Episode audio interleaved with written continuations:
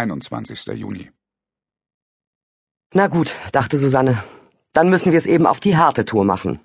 Das störte sie nicht. So kam sie zumindest einmal aus dem Büro heraus, und das war an diesem sonnigen Nachmittag nicht das Schlechteste.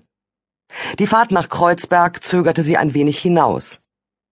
Als überzeugte Schnitte von Mitte, wie sie sich selbst titulierte, genoss sie zunächst den gut halbstündigen Spaziergang von ihrem Verlagsbüro in der Tucholsky-Straße zu ihrer Wohnung in der Kollwitzstraße. Susanne hatte das Glück gehabt, noch vor dem Boom eine erschwingliche Mietwohnung in der Gegend um den Prenzlauer Berg zu finden. Noch dazu mit einer Dachterrasse, auf der sie nun Kaffee trank. Sie liebte dieses kleine Refugium mit dem Bretterboden und dem Holztisch, an dem sie auch abends gerne saß, mit Freunden bei Wein und Kerzenschein. Besser ging es gar nicht. Nun ja, ein Mann fehlte vielleicht für die perfekte Idylle, gestand sich Susanne manchmal ein, wenn sie ehrlich zu sich selbst war. Susanne goss ihre Rosmarinsträucher und Lorbeerbäumchen und duschte kalt, bevor sie sich auf die Reise nach Kreuzberg machte. Eine Reise, die sie nicht nur wegen der Aufgabe, die ihr bevorstand, nicht gerne antrat, sondern auch, weil sie Kreuzberg nicht sonderlich mochte.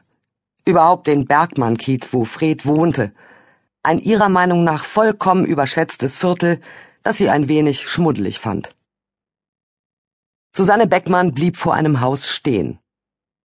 Sie atmete durch und drückte die schwere Eingangstür auf. Die Glocke läutete schrill. Susanne drückte den Klingelknopf immer wieder. An der Wohnungstür hing ein kleines Messingschild. Alfred Firneis.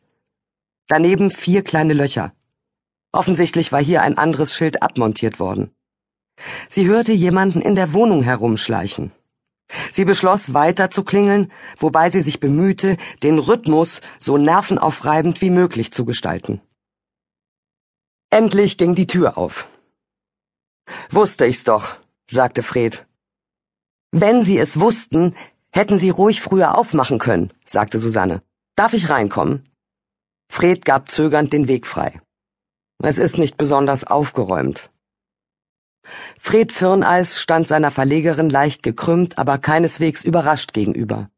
Er trug Shorts und ein ärmelloses Unterhemd, das mit seinen vielen Flecken als Menükarte der Nahrungsaufnahme der letzten Tage dienen konnte. Susanne drängte sich an ihrem Autor vorbei. Die Tür fiel zu. Es war ziemlich düster in Alfreds Altbauwohnung, weil der Schmutz auf den Fensterscheiben das Licht nicht so richtig durchließ. Susanne Beckmann sah sich um. Nicht besonders aufgeräumt, dachte sie, ist eine Untertreibung, eine gewaltige Untertreibung. Es gab, genau genommen, nicht einmal einen freien Sitzplatz, den Fred seiner Verlegerin hätte anbieten können. Leere und halbleere Flaschen standen überall herum. Aschenbecher quollen über, Kartons mit Pizzaresten und Papiertassen vom Takeaway-Chinesen blockierten Sofa und Stühle, Zeitungen und Zeitschriften stapelten sich auf dem Tisch. Wollen Sie was trinken? fragte Fred. Jack Daniels, Smirnoff. Bordeaux habe ich auch noch irgendwo. Was ohne Alkohol? Leitungswasser.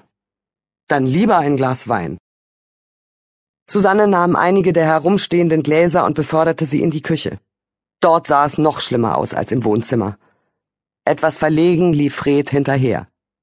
Lassen Sie, ich wasche es selbst, sagte Susanne, die bei ihrem Glas auf Nummer sicher gehen wollte. Warum kommen Sie zu mir? fragte Fred. In Ihrer Spüle wachsen Pilze. Die brauche ich für meine Pizza Fungi. Da Susanne kein vertrauenswürdiges Geschirrtuch fand, hielt sie Fred das tropfende Glas vor die Nase. Wo ist der Wein? Fred begann zunächst in einem Küchenschrank, dann im Kühlschrank, danach im Wohnzimmer nach Wein zu suchen. Er fand nur leere Flaschen. Ich rufe im Laden unten an. Öser bringt mir den Wein rauf, wenn er Zeit hat, kann aber ein, zwei Stunden dauern. Warum gehen Sie nicht in den Laden runter und kaufen eine Flasche? Nein. Susanne sah Fred fragend an. Fred seufzte. Ich war schon seit Wochen nicht mehr draußen. Warum nicht? Interessiert mich einfach nicht. Wir gehen jetzt gemeinsam raus und kaufen eine Flasche Wein.